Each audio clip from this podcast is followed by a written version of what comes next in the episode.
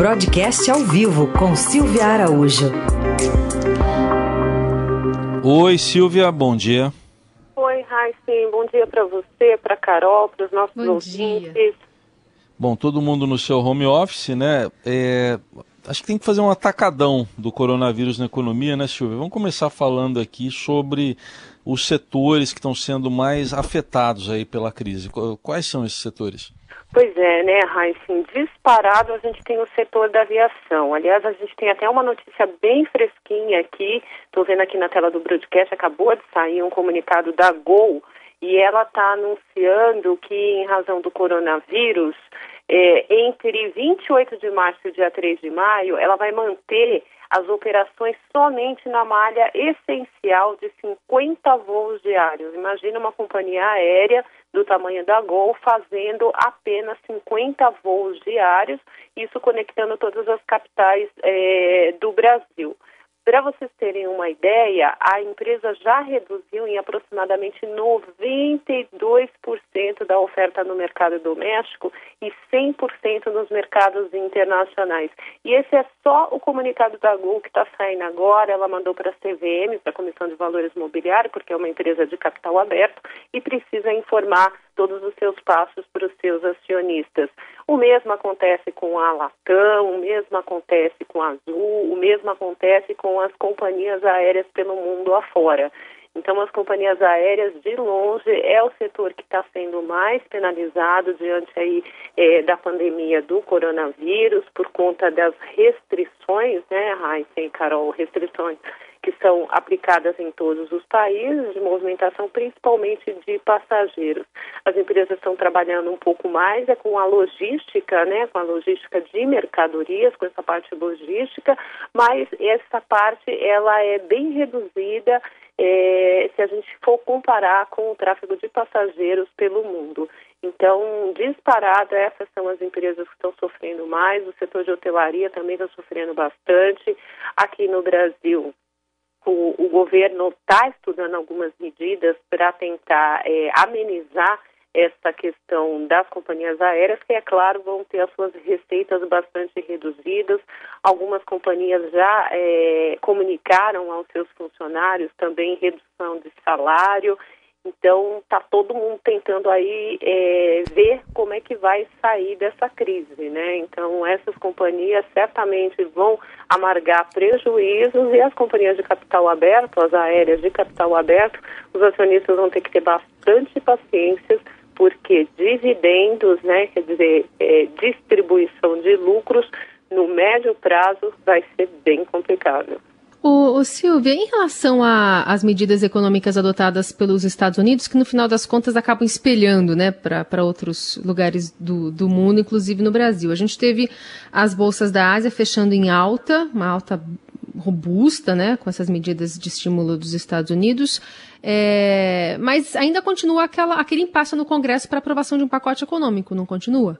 Isso, Carol. Essa é a grande incógnita, né? É o que está todo mundo esperando. Aliás, essa valorização das bolsas da Ásia, também na Europa, os próprios futuros de Nova York, eles travaram em movimento de alta no mercado futuro, ainda não foi o mercado regular, que abre um pouco mais tarde, mas os mercados futuros já estão operando e travaram as bolsas em limite de alta em, alta em torno de 5%, né, o que espelha a abertura das bolsas de Nova York. E a grande expectativa é a aprovação desse pacote fiscal né, no, no Congresso americano. É um pacote de mais de um trilhão e meio de dólares, é muito dinheiro, muita é, injeção de recursos e ajuda, principalmente na parte fiscal.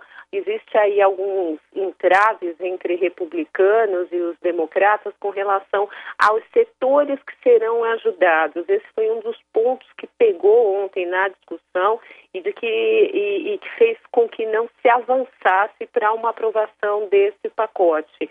O, os democratas estão preocupados porque na aprovação do jeito que foi desenhado o pacote não se saberiam quais as empresas, quais os setores que seriam é, beneficiados. Seria mais ou menos como um relator aponta as empresas, elas recebem os recursos e só daqui a algum tempo a sociedade ficaria sabendo quem são essas empresas. Então, o pessoal lá dos democratas não gostaram muito dessa situação, estão rediscutindo esse pacote, vamos ver se hoje avança. Mas há uma expectativa de que sim, ele será aprovado até por conta de tudo que está acontecendo, né, Carol? As pessoas entendem que a resposta dos políticos, não só nos Estados Unidos, no Brasil, mas pelo mundo todo, tem que ser uma resposta rápida, principalmente quando essa resposta depende aí de de, é, da parte dos políticos para aprovação de medidas emergenciais para fazer com que a economia sofra menos, com que a uhum. economia lá na frente ela consiga se recuperar é, um pouco mais rápido, porque as, os prognósticos eles são bem difíceis, né? A expectativa é de que o mundo de fato entre em recessão por conta da pandemia do coronavírus e aí todo mundo já começa a desenhar nas suas planilhas em que momento é, se sairá dessa, é, dessa recessão. E a resposta a isso são esses pacotes aí pelo mundo afora de estímulos fiscais e também de estímulos financeiros para tentar conter é, a, a, a, como, é que, como é que a gente pode colocar aqui o tamanho dessa recessão que vem aí pela frente. Tem países aí que já está é, pensando, já está calculando recessão em torno de 5% para o seu próprio Puxa. país. Né?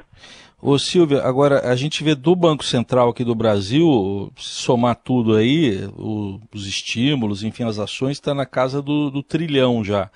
Do, do, governo federal está na casa dos bilhões, como os 88 bi prometidos aos estados. Isso, essa ajuda aos estados, tá ok?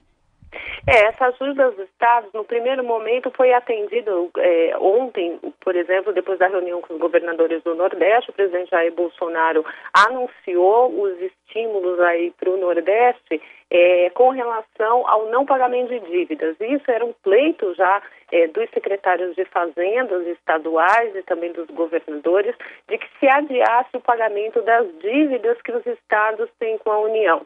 Então, isso foi aceito em um primeiro momento pedia seis meses de carência, depois um ano de carência, foi acertado entre os estados e o, e o, governo federal, entre os estados e o Tesouro Nacional, de que os estados não pagarão essas dívidas até o final do ano. Então, isso já dá um alívio para os estados para pagarem aí as suas folhas, a, fazerem com que o Estado gire a sua máquina, porque assim como a União, os, os Estados também têm as suas despesas, as suas despesas com pessoal, suas despesas administrativas e as suas despesas para girarem as máquinas estaduais.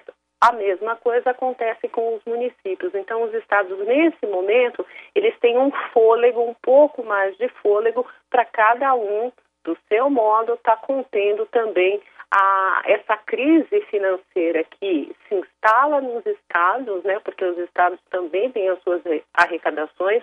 Vamos lembrar que com essa restrição da circulação das pessoas, a arrecadação cai muito. No caso dos estados, a arrecadação principal é ICMS. Quando a gente fala em circulação de mercadorias, essas mercadorias vão circular bem menos com as pessoas reclusas nos seus lares, né, Heinzen? Muito bem, essa é a Silvia Araújo aqui conversando conosco sobre tantas notícias né, da economia, como é que a gente vai se comportar e como o Brasil está lidando com isso em relação ao, ao resto do mundo. Silvia, obrigada, viu? Até quinta. Até quinta, gente. Tchau, tchau.